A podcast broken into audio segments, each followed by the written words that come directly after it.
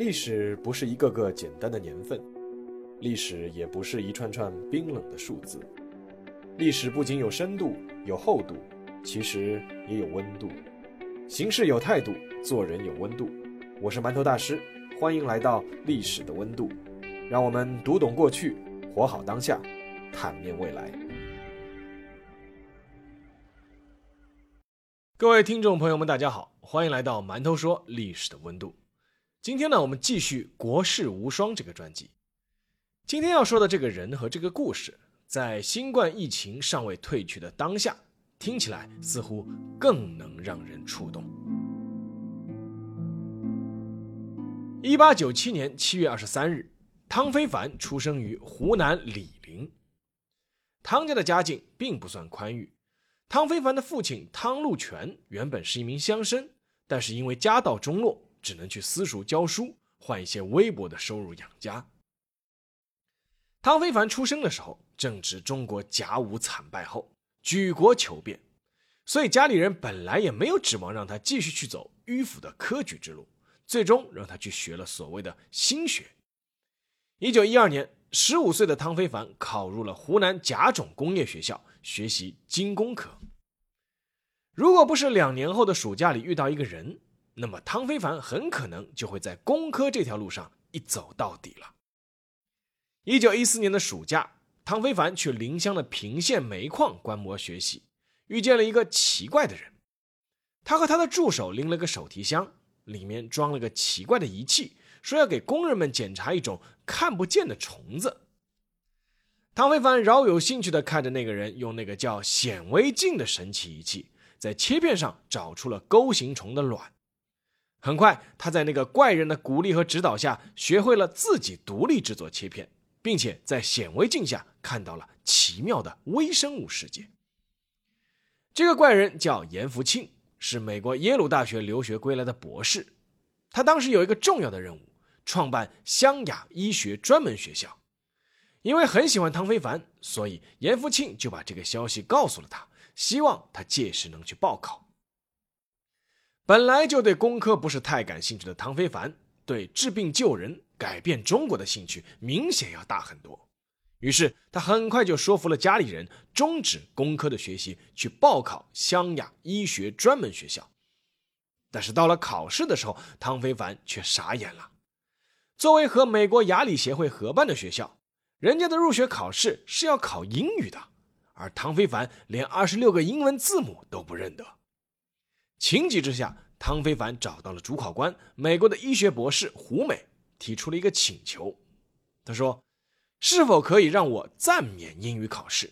如果我能考取，届时呢，让我补考。”汤非凡的诚意打动了胡美，再加上有严复庆的举荐，于是他成功通过了考试。入校后，汤非凡遵守诺言，买来一本韦氏英语词典，每天都废寝忘食的翻读和背诵。直到把这本词典活活的全部翻散架，但也正是因此，汤非凡已经能够毫无障碍的听懂外籍老师的上课，而他的两篇长篇毕业论文最终都是全英语写作的。一九二一年，二十四岁的汤非凡经过七年学习，以优异的成绩成为了湘雅医学专门学校第一批十位毕业生之一，获得了医学博士的学位。因为美国人认为这所学校的教学水平和美国的大学水平相当，所以授予博士学位。毕业之后，有不少人都劝汤非凡是开业行医，从此可保衣食无忧，甚至不少富商都愿意投资他。但是汤非凡都拒绝了，因为他在校学习期间对显微镜下的微生物学产生了浓厚的兴趣，他认为这是一个解决人类疾病的根本之法。他说。当一个医生，一辈子能治好多少病人？但如果发明一种预防方法，可以使亿万人不得病。此时的汤非凡已经决定要走上微生物学的求索之路。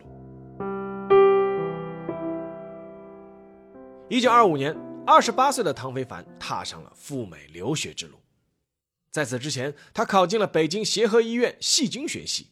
在美籍德国人田百禄教授的指导下，潜心研修了三年戏精学。在赴美之前，汤非凡解决了一件人生大事，那就是结婚。他的新婚妻子叫何莲，比他小九岁。在汤非凡的老家，汤家和何家是世交。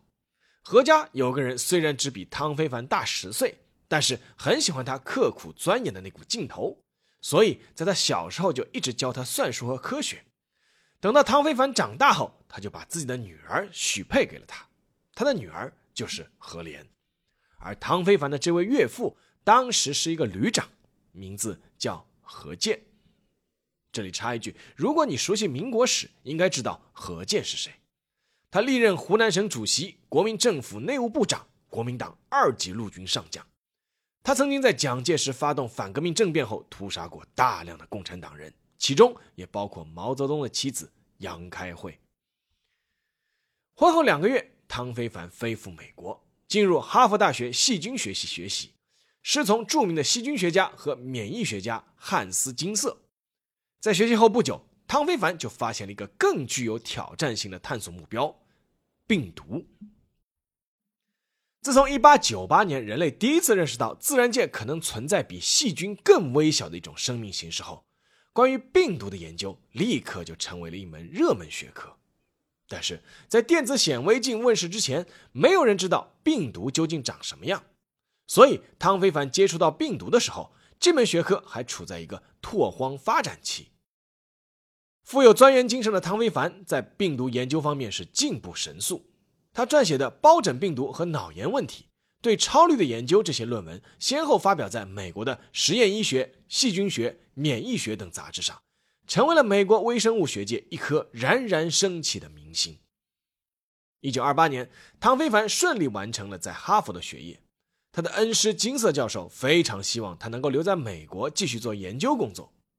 事实上，美国方面给汤非凡也开出了优厚的待遇，以及能够提供的卓越学术环境以及开阔视野，这对汤非凡而言确实有非常大的吸引力。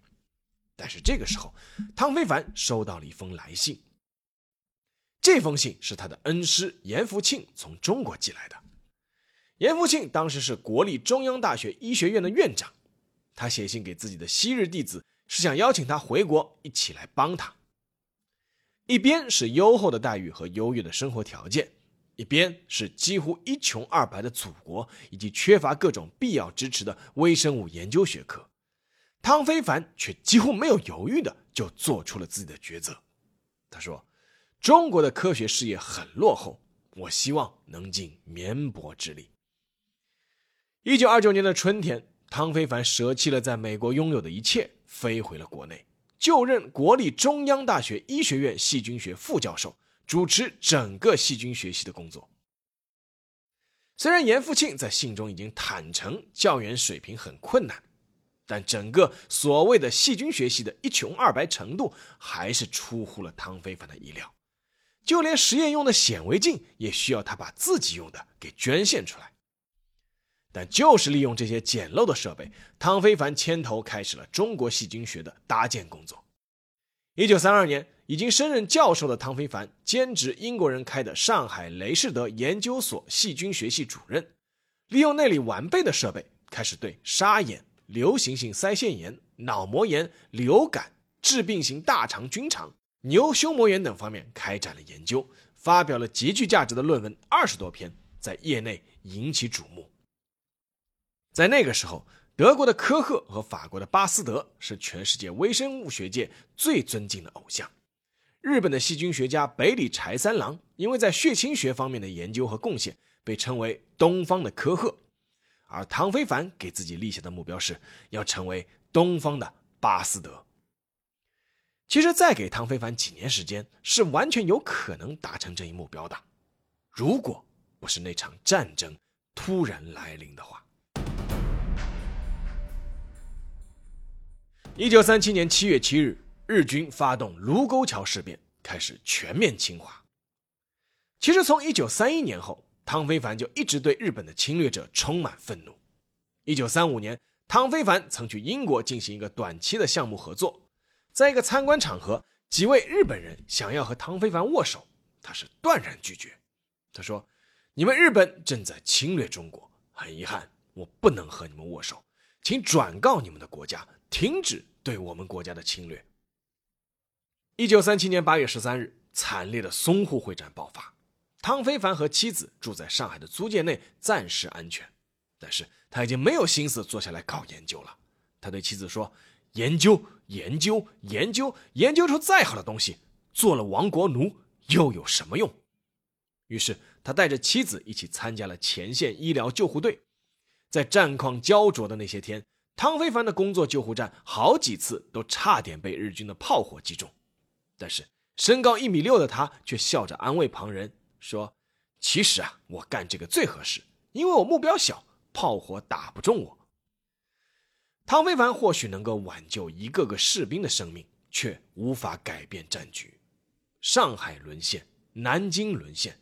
东南半壁岌岌可危。一九三八年，汤非凡得到了英国一家研究所的邀请，每月六百大洋的报酬，去做微生物的研究工作。以当时的物价，六百大洋的诱惑绝对不小，而能借此脱离战火纷飞的环境，也是很多人梦寐以求的。但也正是这个时候，汤非凡又收到了恩师严复庆的一封信。当时，严复庆已经被任命为国民政府卫生署署长。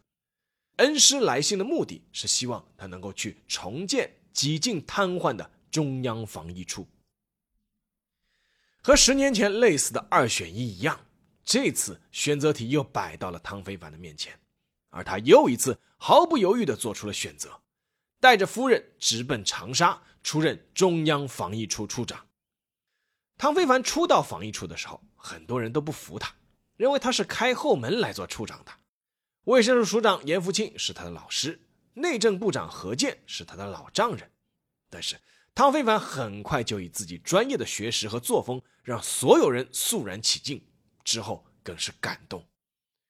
一九三八年六月，中央防疫处因战时需要，从长沙迁往昆明，但是防疫处当时已经是完全断粮了。在昆明也没有落脚之处，关键时刻，汤非凡把自己的积蓄捐了出来，并且请岳父何健拜托云南省主席龙云划出一块地，然后再去银行奔走贷款。偏居昆明，从无到有。到了一九四零年的春天，原本已经快散架的中央防疫处，在汤非凡的牵头下重新恢复元气，不仅有了办公室和员工宿舍，还有了检定所、动物室。育苗室、菌苗室、血清室以及器材仓库等等。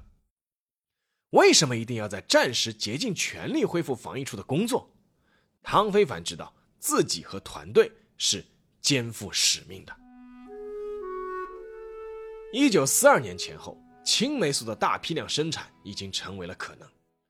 美国人迅速认识到了这种神奇的抗菌素在战场上的作用，随即由军方牵头。开始大批量生产青霉素，在战场上挽救了成千上万盟军官兵的生命，而在当时的中国抗战战场上，青霉素却是一剂难求。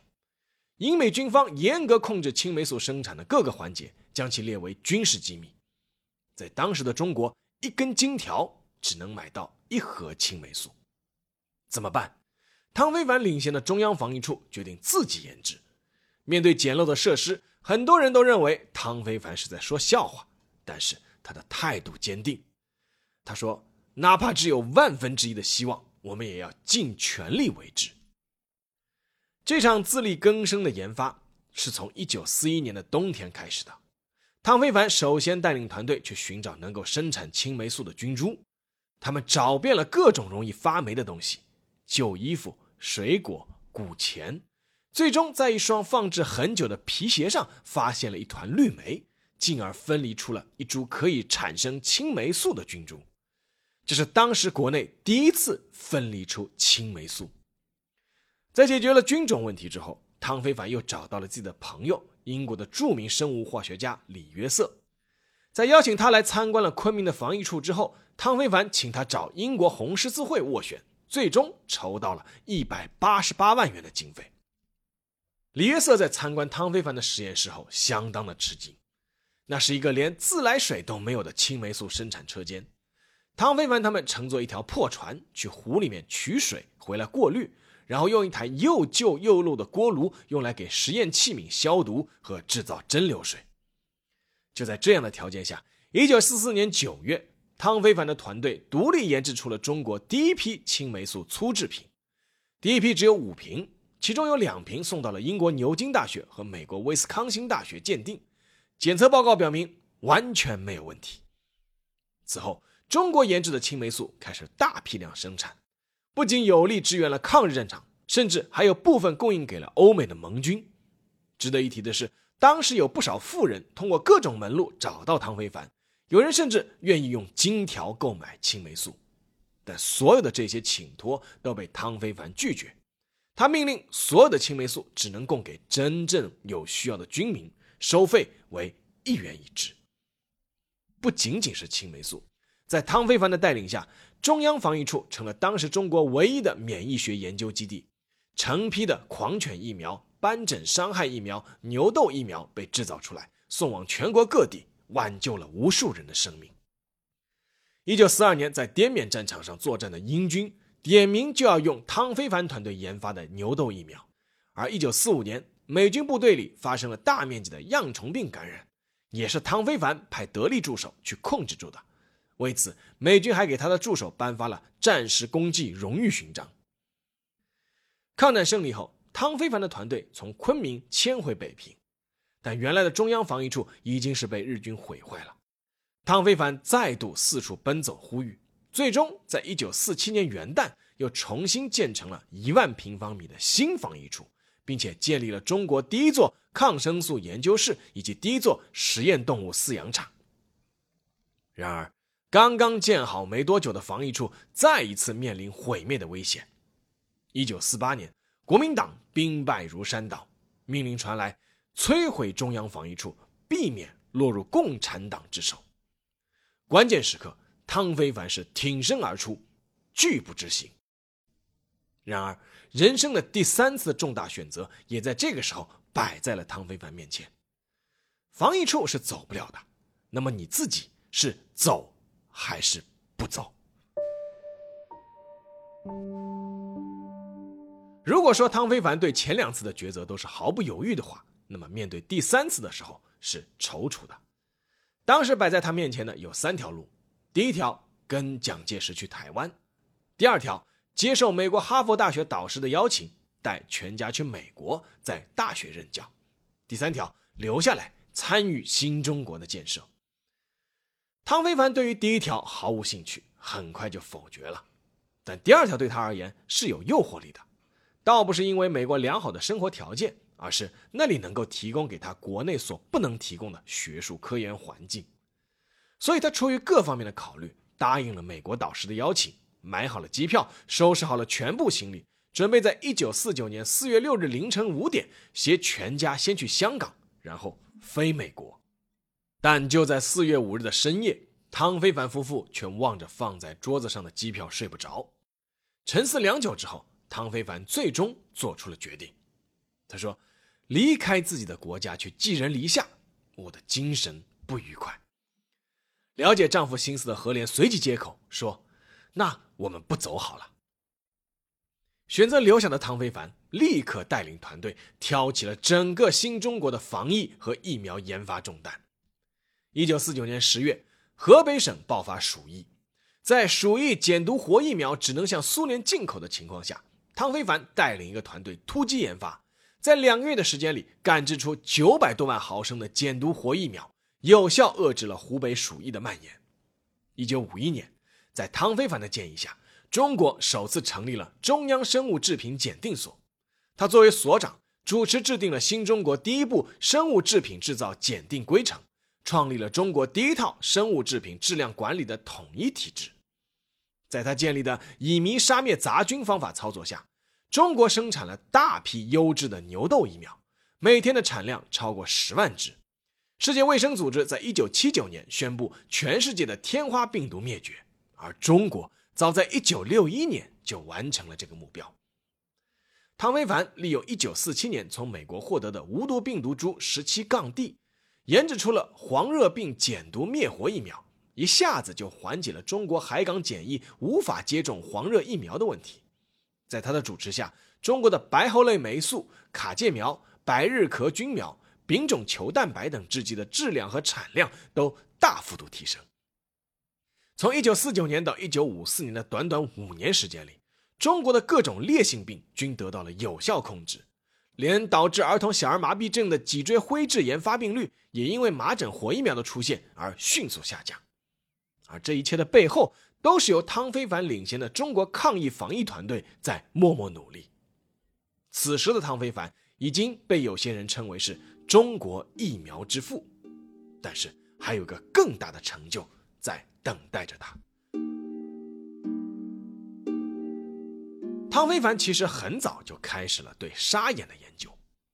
沙眼是一种慢性传染性结膜角膜炎，因为会在睑结膜表面形成粗糙不平的外观，看上去像沙粒，所以得了这个名字。沙眼严重的话会引起双目失明。在二十世纪早期，沙眼是一种全球流行病。全世界大约有百分之二十五的人患有沙眼，中国的沙眼发病率高达百分之五十五，在农村地区是高达百分之八十，所以有十眼九沙之说。关于沙眼的成因，以前一直有争议。德国的科赫认为是细菌导致的，而另外一批人认为是病毒导致的。一九二八年，日本著名的微生物学家野口英世宣布，在沙眼材料里分离出了颗粒杆菌。从而证明沙眼的病源是细菌，引起了业界轰动。但是，一直对沙眼有研究的汤非凡不太相信这个结论，于是他就找了十一名志愿者，连同自己在内，把野口英式分离出的所谓颗粒杆菌滴到了自己的眼睛里，结果证明并不会导致沙眼，从而他推翻了野口英式的结论。这也导致日本的教科书后来只能把这段内容给撤下了。那究竟是什么引发了沙眼？在被战火中断了二十年的研究之后，汤非凡带领他的团队在新中国建立之后，再次开始了探索。在经历了无数次的失败之后，一九五七年，汤非凡和他的团队用一种全新的实验方法，第一次成功分离出了沙眼病原体。这是全世界第一株沙眼病原体。汤非凡随即将研究成果发表在了《中华医学杂志》的英文版上。引起了国内外的轰动，但质疑也随之而来。你怎么能证明这种病原体能够引起沙眼呢？确实，汤非凡知道自己也面临和野口英是一样的问题。如果无法用实验证明，那么自己的成果也是错误的。那怎么证明呢？只有人体实验。然而，沙眼是有概率导致失明的，所以汤非凡面对诸多的请愿书，不顾众人阻止。让助手把这种病原体滴入了自己的眼睛。他认为，如果科学研究需要用人做实验，那么科学研究人员就要首先从自己做起。在滴入病原体后，汤非凡的一只眼睛几天后就红肿起来，形成了典型的沙眼。但为了实验结果的准确性，汤非凡坚持不用药，带着这只红肿发炎的眼睛坚持工作了四十天，完整记录了沙眼的病程。在此之后，包括美国、英国、以色列在内的十几个国家实验室都宣布确认了汤非凡的研究成果。汤非凡把自己分离出的这株病原体称为 Te8，而国际上更愿意称之为汤氏病毒。这能证明这是汤非凡的研究成果。沙眼的病原体分离出来后，全世界对沙眼的研究一下子就被推向了高潮。沙眼病原体最终被确认为属于介于细菌和病毒之间的一种微生物，于是整个人类微生物学的分类正式增加了一个题目，那就是衣原体。汤非凡的研究成果使得沙眼的预防和治疗有了科学依据，新的治疗药物很快问世，全世界的沙眼患者迅速减少，而在不到两年的时间里，中国的沙眼发病率下降到了不到百分之六，至今已经是几乎绝迹。一九五七年，汤非凡当选为中国科学院学部委员。那一年他六十岁，以他的精力和斗志，还可以做更多的研究和贡献。然而，没有人会预料到，悲剧就这样突然来临。一九五八年，一场声势浩大的拔白旗、插红旗运动在全国展开。这场运动持续时间不长，但是来势凶猛。各个领域的领军人物，比如华罗庚、冯友兰、陈寅恪等人都无一例外的被卷入。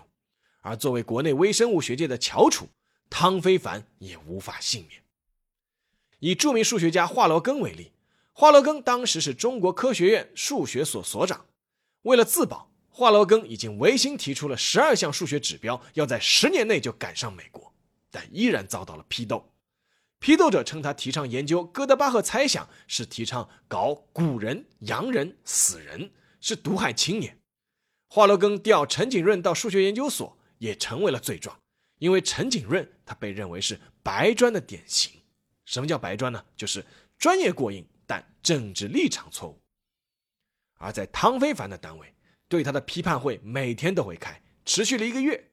他的实验室被捣毁，实验数据被破坏，而他的罪状主要是两点：第一，他的岳父是已经飞去台湾的国民党要员何健，他很有可能是台湾派来的特务；第二，他很有可能把医院体的秘密卖给国外，是国际间谍。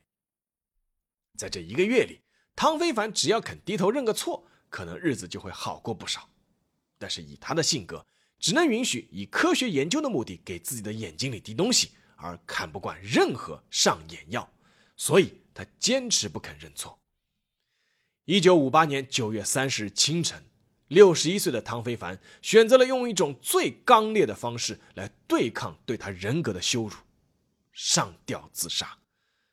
一九五八年十一月，八白旗运动迅速偃旗息鼓。一九六二年。中共中央对八白旗运动中受到批判的人进行平反，其中党员干部平反二十一万余人，约占受批判处分干部党员的总数的百分之九十八。另外，全部平反或部分平反了受了批判处分的群众达到二十二点九万多人。一九七六年六月，卫生部为汤非凡举行追悼会，为汤非凡恢复名誉予以极高评价。一九七九年。卫生部为汤非凡彻底平反昭雪。一九八零年，国际眼科防治组织给中国眼科学会发来邀请函，希望邀请汤非凡博士参加在旧金山举行的国际眼科学大会，并希望向诺贝尔奖委员会推荐汤非凡。但斯人已逝，有关沙眼病毒的论文也没有他的名字。后来发给他的金质奖章被连同刻上了另一个人的名字，还排在了汤非凡之前。之后，经过汤非凡家人的多番交涉和争取，相关组织决定重发一枚金质奖章，背面只刻了汤非凡一个人的名字。一九九二年，中国为汤非凡专门发行了纪念邮票。这位曾经的中国隐形守护者，终于开始慢慢被人知道了。好，下面进入馒头说时间。还记得被汤非凡推翻结论的日本的那个野口英世吗？虽然在沙眼病原体这件事情上他出现了失误，但是作为一位微生物学家，野口英世在日本乃至国际上是享有崇高声誉的。在日本还有专门根据他身世出版的励志漫画《野口英世物语》，著名的日本作家渡边淳一还历时八年为他写了传记《遥远的落日》，轰动全日本。如今，野口英世的头像被印在了日本一千元的纸币上，而他在纽约的墓地也成了很多日本游客必去的缅怀圣地。相比之下，在中国，知道唐非凡的人比以前多了，但肯定还不够多。由于特殊的历史原因，不仅仅是唐非凡，一大批中国的精英曾遭受过不公正的待遇，有的甚至还为此付出了生命。如今，他们的名誉都已经恢复。事迹也正渐渐被人知晓，但留下的经验教训依旧需要我们一代代人铭记。忽然想起了郭德纲说过的一段话，挺有意思的。他说：“比如我和火箭专家说，你那个火箭燃料不好，得烧柴，最好是烧煤，煤还得是精选煤，水洗煤不行。如果那个科学家拿正眼看我一眼，那他就输了。”有些人虽然是在我们不熟悉的专业领域，但是我们老百姓是需要铭记他们的。而有些事情并非我们精通擅长的行业，我们吃瓜群众不妨就多看少说。愿真正的英雄永远不会被人忘记，愿真正的专家永远会被善待。最后，致敬在这场新冠疫情中所有的隐形守护者。这期节目就到这里，让我们下期再见。